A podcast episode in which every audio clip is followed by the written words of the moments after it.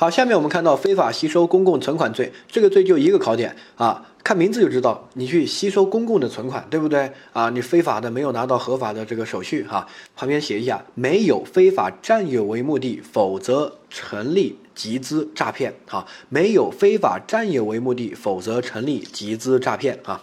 这个是他的考点，他就呃爱跟集资诈骗罪混在一起哈。这个什么叫没有非法占有为目的呢？我们之前说了呀，非法占有目的就是不想还，对吧？啊，如果你是想还的，只是你这个没有拿到银行的执照，你做了银行的事儿，银行干嘛？就是吸收大家的存款，然后拿去放贷赚利息差价，对不对？就干这个事儿。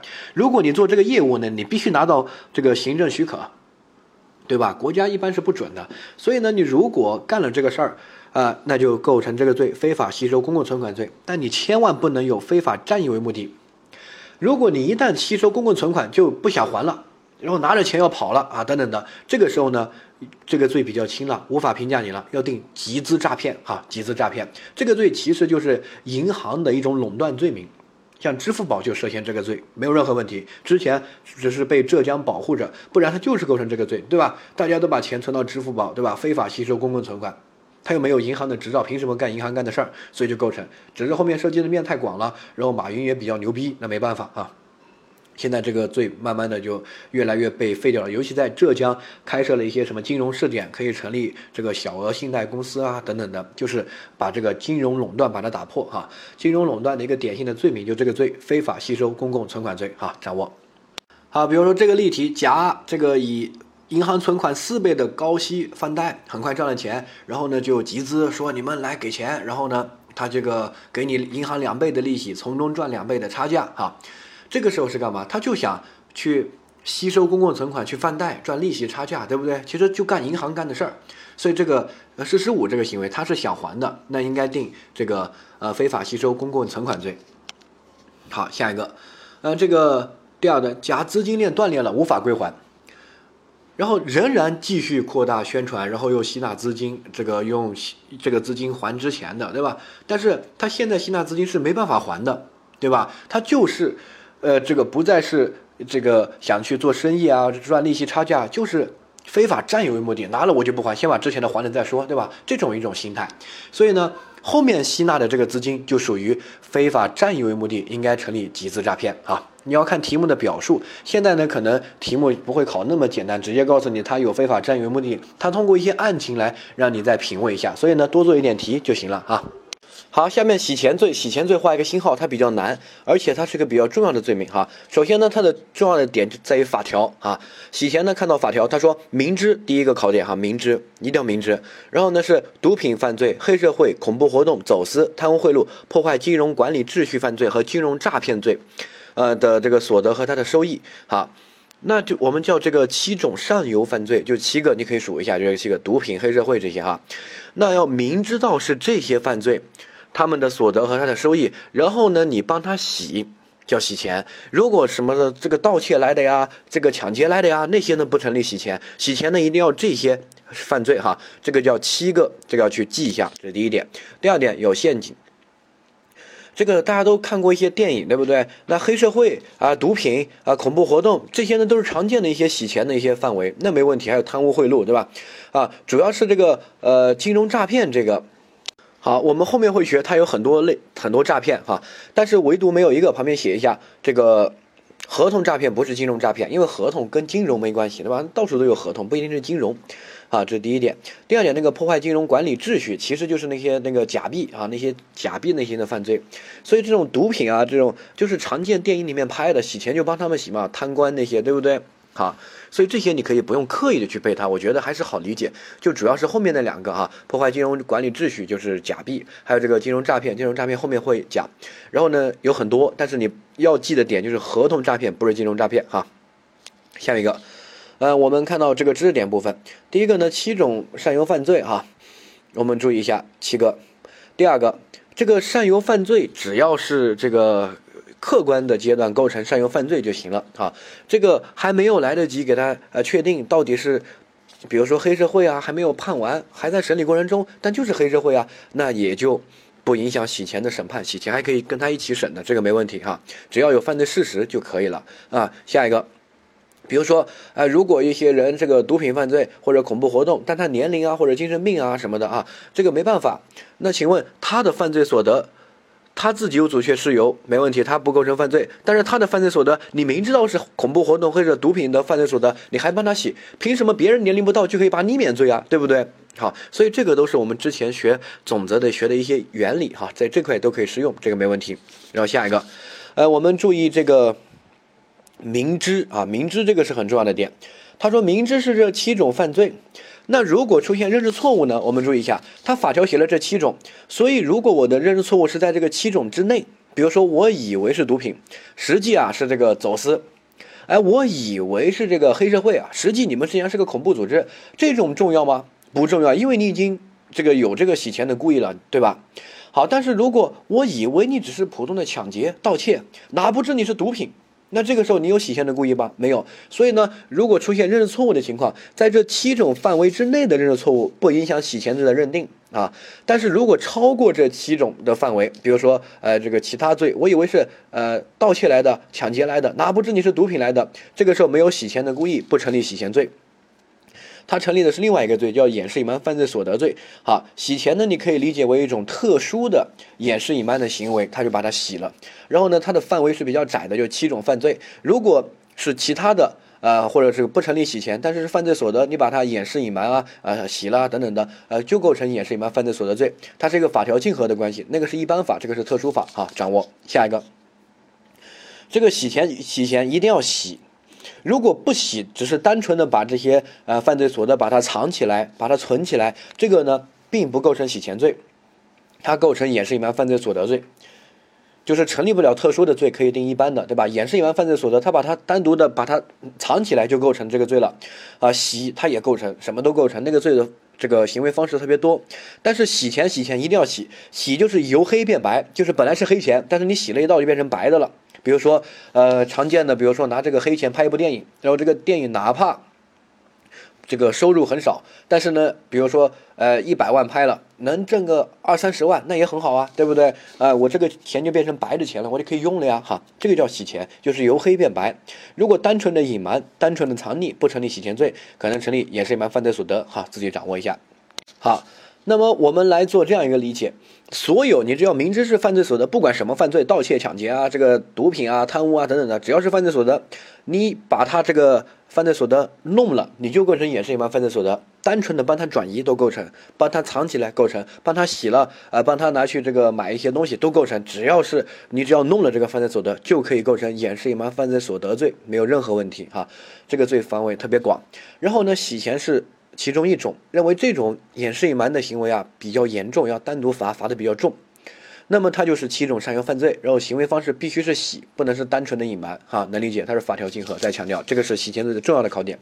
下一个，呃，我们这一类型的犯罪，我们之前都说过哈，就是掩饰隐瞒犯罪所得呀，窝藏包庇啊，啊，这个包括这种洗钱啊等等，都是哈，他们不能事先通谋。如果事先通谋好了，可能成立前罪的共同犯罪。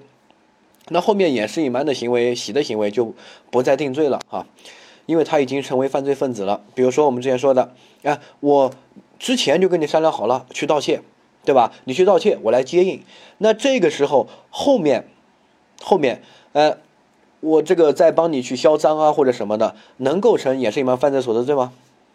不构成啊，事先通谋啊，事先通谋以盗窃罪的共犯论处啊，对不对？那后面呢就不再定罪了。因为都已经定了盗窃罪了，哈，这个也是一样，事先就通谋好，你去这个毒品犯罪，你去这个贪污贿赂，后面的钱交给我，我去洗，那这个时候我们就可以构成毒品犯罪或者贪污贿赂的共同犯罪，后面再洗的行为就不需要评价了，因为它本来就是犯罪的一部分，或者你说不救期待可能性这些都可以哈，这个注意，所以洗钱这个类型的犯罪和掩饰隐瞒犯罪所得这一类型的犯罪，它只能是犯罪后加入，如果之前那个是。成立前罪的共同犯罪就不会成立这些犯罪了哈，这些犯罪必须是没有参与前面的犯罪，等到人家犯罪结束了，你在这个时候加入帮他洗哈，掌握。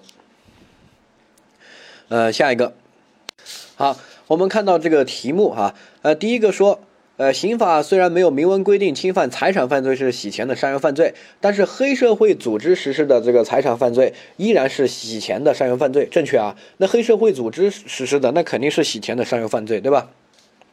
啊，这个是没问题的，因为它是黑社会呃犯罪所得理解哈。比如说黑社会组织去抢劫啊，去敲诈勒索啊，这个是可以评价为黑社会的犯罪所得，洗钱的范围没问题。下一个，啊，比如说把这个上游毒品犯罪所得误认为是贪污所得，那你看这种认识错误是在这个七种范围之内的，对不对？那这个是什么？不受影响的，所以呢，依然可以认定是洗钱罪哈。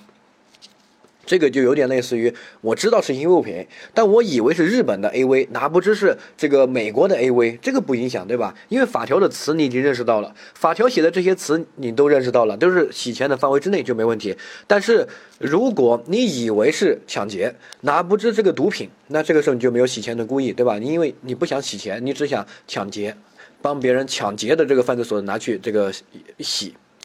哎，这个是不成立洗钱罪的，只构成掩饰隐瞒犯罪所得罪，对吧？好，下一个，单位贷款诈骗顶合同诈骗，然后呢，合同诈骗不是洗钱的上游犯罪，为单位贷款诈骗所得的洗钱行为不成立洗钱罪，错。这个是比较难的一个选项，所以前面三个都挺好判断的哈，它主要是考一个排除法。呃，单位这个贷款诈骗，呃，不能定贷款诈骗罪，因为。这个贷款诈骗罪只能由自然人构成。之前我们在说自然人，呃，这个单位犯罪那一块只能由自然人构成的，我们说过，啊，这个比如说信用卡啊诈骗啊，贷款诈骗这些只能由自然人构成，对吧？不能由单位构成。你可以去复一下总则，我们说过，后面也会说哈，这是第一个。但是单位去贷款诈骗，单位在贷款的过程中会签合同啊，那这个时候可以给单位定个合同诈骗罪，这个没问题。但是单位给他认定合同诈骗罪，然后合同诈骗不是洗钱的上游犯罪，所以你你知道这个单位贷款诈骗的，帮他洗不成立洗钱罪，错的，依然可以成立洗钱罪。呃，理由是我们只是为为了惩罚这个单位，所以把单位认定为合同诈骗罪。但是这个犯罪它就是贷款诈骗，对不对？只是贷款诈骗罪没有把单位写进去，他的这个犯罪的事实就是去贷款诈骗，所以呢，只要客观层面存在这个。贷款诈骗这种情况，那我们就可以认定是洗钱的上游犯罪了。就像我之前说的，对吧？阻却事由这些你都不用去考虑的啊。我是这个小孩子，我毒品犯罪所得，你帮我洗了，最终我无罪，因为我有阻却事由，年龄不到。但是呢，你明知道是毒品犯罪所得，你帮他洗，难道不成立洗钱罪吗？对不对？成立啊，好。所以。只要有客观层面，呃，就是有这种犯罪的事实，那就可以成立洗钱的上游犯罪。比如说，单位贷款诈骗就是客观存在的贷款诈骗罪啊，对不对？实际对这种行为定什么，还是无罪，还是阻却事由，这些不用管，只要有客观层面就可以成立洗钱的上游犯罪。好，掌握。呃，下一个，好，这个罪呢叫做妨害信用卡管理罪。这个罪呢也画一个星号，它罪本身不重要，但是它跟信用卡诈骗罪会关联在一起考哈。旁边写一个，只能。盗卡不能盗卡背后的钱，否则成立信用卡诈骗啊！写只能盗卡，不能盗卡背后的钱，否则成立信用卡诈骗。一定要写这句话哈，这个这句话就理解了这个罪什么意思啊？这个罪叫妨害信用卡管理罪，就是他弄很多这种信用卡，但是他没有涉及到信用卡背后的钱。如果一旦弄到钱，就要定信用卡诈骗，因为这个罪啊比较轻，它不是很重的哈。这是第一个。嗯，第二个，他的行为方式呢？你可以看到，比如说明知是伪造的信用卡而持有、运输、非法持有他人的信用卡数量较大啊，用虚假身份证骗领信用卡啊，等等的，反正这些都不都只是弄到卡，不能弄背后的钱，否则成立信用卡诈骗。好，这个是这个罪的核心考点。你不要看看这个说，哎，到时候题目说贾斯金用虚假身份证骗领了一张信用卡，然后透支不还了，这个时候呢构成妨碍信用卡管理罪。你看法条是啊，虚假身份证骗领信用卡，难道不构成这个吗？不构成，定信用卡诈骗。因为贾斯金弄了卡背后的钱透支了。如果贾斯金只是骗你了一个信用卡，那就构成这个，不能弄背后的钱。听懂没有？好，掌握这是第一个。第二个，有人说，那他弄卡不弄钱拿来干嘛？啊，你没有实践经验哈。我告诉你，比如说，比如说，哎，我们单位啊，这个今年挣得多，所以呢，我就需要很多这个银行卡来走账。但这种银行卡就是就是信用卡哈，我们刑法说的信用卡就是指银行卡，广义的所有银行卡，包括可以透支的，包括不可以透支的储蓄卡都叫信用卡哈。呃，之前在讲那个刑法的解释，的时候说过哈，这个就是信用卡，这是第一点。第二点呢，我办这些其实是办的储蓄卡，我办了很多储蓄卡，用各种各样的人人的身份证或者买了一些身份证啊，找到银行的人办了很多储蓄卡。为什么？这个走账啊，对不对？把这些人挂到我们单位发工资，发了工资之后呢？哎，我这个就不用上税了，或者是就可以有一些私下的账户的交易哈，所以我需要很多卡，但这些卡的钱都不是银行的，是我自己存进去的。换句话说，我只到卡，没有到卡卡背后的钱，听懂没有？那这个就构成这个罪。如果我办一些这个卡，然后呢，呃，能够透支的那种信用卡哈，然后呢，我透支，然后让故意不还，那个我们说叫信用卡诈骗，以非法占有为目的恶意透支哈，这个后面会学，反正这个罪就是这个点。只能到卡，不能到卡后的钱，这是第一点。第二点呢，它跟信用卡诈骗罪可能成立一个牵连犯，就是你为了诈骗而准备的一些这个东西。我们之前牵连犯的时候说过，对不对？比如说你为了票据诈骗去伪造一些票据，哈，这个就构成牵连犯。牵连犯就是呃责那个重的，一般肯定信用卡诈骗罪罚的比较重，所以就定信用卡诈骗罪，哈，掌握。好，然后呢，我们看到这个使用虚假身份证骗领信用卡，就比如说一些假的身份证啊，或者是这个真的真身份证，但是你是骗别人的。比如说你拿的我的身份证，你说借去用一下啊，你要这个开房，然后我借你去用，你帮我办了个卡，对吧？然后你用这个卡拿去给你们公司走账，没有涉及到卡背后的钱，只是拿卡来用，这个时候就可以成立这个呃信用卡。这个妨害信用卡管理秩序罪，这个没问题。真实的身份证违背别人的意思去呃申请信用卡也可以成立哈。我们刑法上说的信用卡，我再强调，包括可以透支的，包括不可以透支的，只要是银行卡，它都都叫信用卡啊。呃，理由呢？我记得我在讲总则的时候说过，就是呃国这是抄国外的那个罪名，国外就只有一种卡，比如说那个 Visa，它就一只有一种卡，只是它那个卡里面分两种账户，一个储蓄账户，一个信用账户。储蓄账户就是平时不能刷的，呃，这个要从储蓄账户里面提出一部分钱来放到信用账户，然后那个信用账户就是可以刷的，然后还可以给你一个透支额度，啊。然后呢，国外是无密码支付，那个卡就直接刷，因因为储蓄账户不能刷，所以大部分资金是安全的哈，这个理解。但它就一张卡，一张卡里面分多个账户，香港也是，但是我们国家是两类卡，对吧？前面没有这个透支，因为社会信用体系体系没有建立，后面建立好了之后呢，才会出现这种可以透支的，所以就一般我们都有两张卡，一张储蓄卡，一张信用卡，但是在国外就都叫信用卡，只是分两个账户。好，所以我们刑法是抄国外的，所以就叫信用卡。所有卡都叫信用卡、银行卡哈，可以透支不可以透支都叫，呃，掌握下一个，呃，这个呢就是呃一个要学分则的，比如说你总则，当时我们跟你说的啊，这个我们刑法上说的信用卡包括这个银行卡不能透支那种，他说这个怎么能是呢？对吧？我们生活中信用卡就是可以透支的呀，对吧？信用卡消费，那那个银行卡怎么叫信用卡呢？就是你不懂分则还有立法的这个逻辑哈，分则全部都是这样规定的。信用卡就是包括可以透支的和不可以透支的都叫信用卡。刑法只有信用卡这个，没有银行卡这个词掌握。呃，下一个高利转贷罪。好，我们看到这个罪，呃，高利转贷罪呢，这个画一个小星号啊，它比较重要。呃，它的点就在于它是转贷，就是你贷了款，然后转贷给别人，然后呢你。这个获取利息的差额，比如说你从银行贷款啊，每年这个利息，比如说贷一百万，每年利息这个啊十五万，然后你把这个钱啊转贷给张三，然后你收他这个二十万的利息，那多了五个点，对吧？这个叫高利转贷罪。呃，那有人问张三为什么不直接去银行贷款？他可能没有资格呀，对吧？或者是这个呃信用额度不够啊，没办法啊，这种。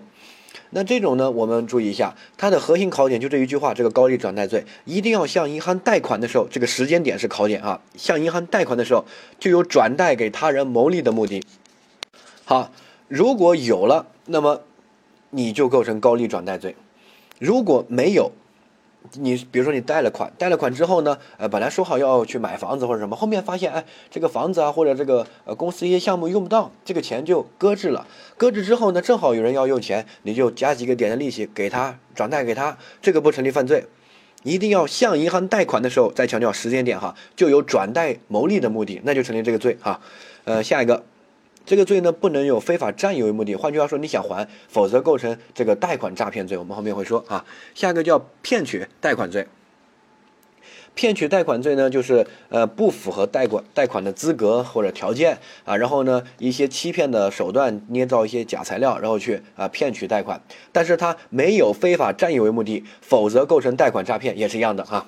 他就是想还的，只是说，呃，这个我我没有贷款资格，我先应拿点钱应急。我不是不想还，我想还的，就构成这个罪，骗取贷款罪。一旦不想还了，定贷款诈骗，那个罚的比这个重多了哈。掌握。好，其他的我没讲的点你不用管，一一些偏的罪就记它的核心考点哈。下面我们看到这个真题啊，说甲急需二十万，然后来贷款，然后呢，但是被告知一个身份证只能贷五万块钱啊，多借几个身份证就可以多贷哈。然后换句话说，这个办贷款的这个人告诉他的，你再多找几个身份证过来，我就帮你多贷一下。你看，如果你遇到这种情况，对吧？你就去多借几个身份证来贷款。后面由于经营不善不能还，那现在请问他贷款的时候想非法去这个占有吗？想还吗？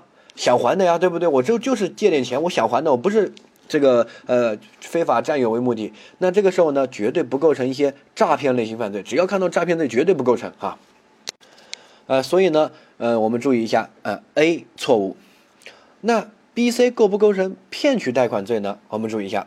这个就是另外一个点哈，就这个放贷的人和这个去贷款的人，如果要坏，有一个人社会危害性大，你你只能选一个，你选谁？哪一个更坏一点？那肯定是这个。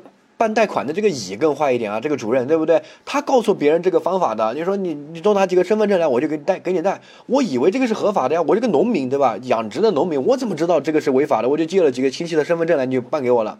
所以呢，甲呃这个不构成骗取贷款罪。然后呢，这个。信用社的这个工作人员啊，他构成违法发放贷款罪哈，所以呢选的是 D。有人问甲为什么不构成骗取贷款罪呢？非常简单，骗取骗取他要骗，对吧？我有骗吗？是你告诉我这样去办的，我没有骗你啊，我没有骗银行呀，对不对？我们说了，骗取贷款一定要捏造一些东西去骗银行，然后银行的工作人员被骗了之后，把贷款给你，这个才符合骗取贷款罪的骗。现在是银行的人教我这样做的，我按照他的方法去做，我骗谁了？对吧？我哪里有骗这个银行的乙啊？他让我这样做的，好理解，所以不构成骗取贷款罪，也不构成贷款诈骗罪，甲无罪啊，掌握。好，下一个叫违法发放贷款罪，这个就是特殊主体，就是银行或者金融机构的工作人员违法。呃，这个或者违规啊，发放贷款，比如说刚才那个，对吧？啊，那就属于这个罪。一般的人还不能构成啊，只有特殊主体可以构成啊，掌握。呃，下一个，呃，如果犯本罪又受贿，比如说你收别人钱，然后又给这个犯贷款的，这个是数罪并罚，因为有两个行为啊，受贿的行为，然后滥用权利发贷款，对吧？好，掌握。呃，下一个，我们看到下个罪叫做伪造、变造金融票证罪，哈，这个呢。这个罪就一个点，牵连犯，就是如果你伪造、变造一些金融票证啊，包括很多什么本票、支票、汇票啊等等各种哈，呃，你伪造了，如果你是为了后面去诈骗，那么定后面的这个相关的诈骗罪，这个罪就不再罚了，牵连犯。呃，这个我们之前在讲牵连犯的时候说过，对不对？就是你为了诈骗而伪造一些票据哈，掌握就考这个点。有人说这个如果不是这个诈骗，为什么伪造票据呢？可能就是有些人伪造一些票据，显得自己很有钱，但是他没有去诈骗这个金融诈骗，对不对？他就是弄个票哈，那就构成这个罪，掌握一下。呃，下面我们看到这个题目啊。好，第一个说，呃，关于货币犯罪，A 说以使用为目的。大量印停止流通的这个人民币啊，不成立伪造货币罪，正确。我们说这个货币是金融秩序，你停止流通了，哪哪会影响金融秩序，对不对？好，所以呢，一定要正在流通的货币，呃，所以呢，A 不成立伪造货币，正确。下一个，伪造正在流通但是没有兑办法兑换的境外货币，成立伪造货币罪，正确。只要是正在流通的货币就可以，不管是人民币还是外币，不管能不能在中国兑换，对不对？好，都会影响到金融秩序。下一个。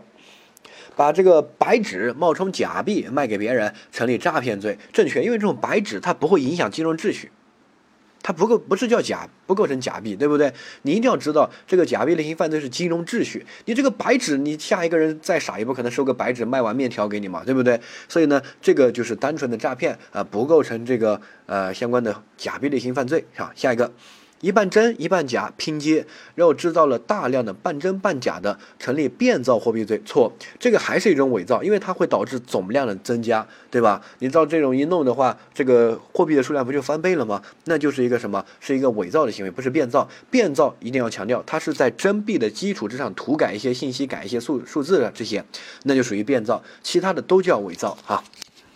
好，下一个是对人民币。加工处理把一百块的这个变成五十块的啊，这个就属于变造货币啊，正确。因为它这个就在真币的基础之上涂改，对不对？有几张这个纸币的总量没有发生变化，这个数额倒无所谓哈，数字无所谓，总量不会发生这个变化。有多少张纸币，这个不会有，对吧？啊，所以呢，属于变造货币，它就是符合我们说的，在真币的基础之上涂改一些信息，涂改数字，对不对？哈，下一个，跟网友见面的时候呢，呃，显示一下经济实力，所以呢，带了一堆假币，这个时候呢，叫使用吗？不叫，因为它没有没有投入到流通，对不对？好，下一个。把伪造的货币赠与他人属于使用假币，正确，因为它投入到了流通。哈，下一个用这个假币参与赌博构成使用假币，正确，因为它投入到了流通。还是这句话，你就永远记住它的背后的法理哈，这个是最容易做做题的。你不要记表面的，到底什么用，哪些构成用，哪些不构成，记这些干嘛？你要记背后的法理哈。现在越考越活，所以我们讲课要给大家灌输这些背后的法理哈，用这些来做题，就不管它怎么考，你都能充分的掌握这个罪的实质是什么，对吧？好，然后我们看到这个呃，刑法说伪造货币并出售或运输的，应该这个呃定伪造货币罪。我们说没问题啊，因为你伪造如果是为了这个出售的目的伪造的，那你伪造肯定要运输，肯定要出售，对吧？这是一个呃吸收犯的一个原理。但是呢，看到他说啊，伪造美元并运输他人伪造的欧元，那这个相当于两宗了，对吧？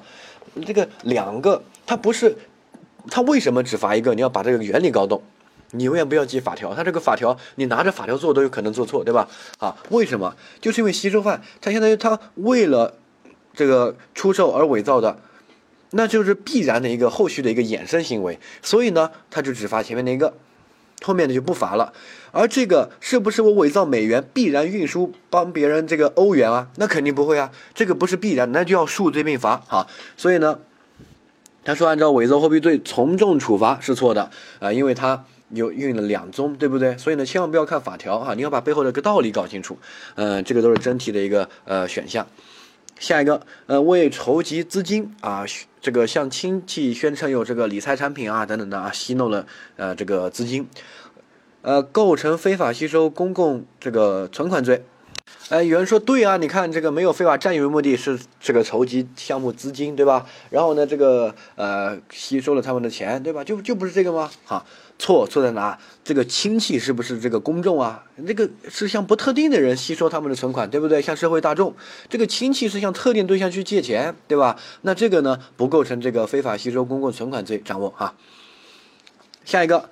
呃，甲走私获得了四千万，然后呢，要通过这个换成外汇啊，存到香港，然后呢，这个公司收百分之十的手续费，然后呢，明知道这个是走私犯罪所得，还同意给他提供相关的账户，然后把手续费弄了之后呢，就折换成美元，然后呢，挂在这个账户上，这个就不是洗钱的一个标准的行为嘛，对不对？从把人民币洗成美元，然后呢，收手续费，然后明知道是这个。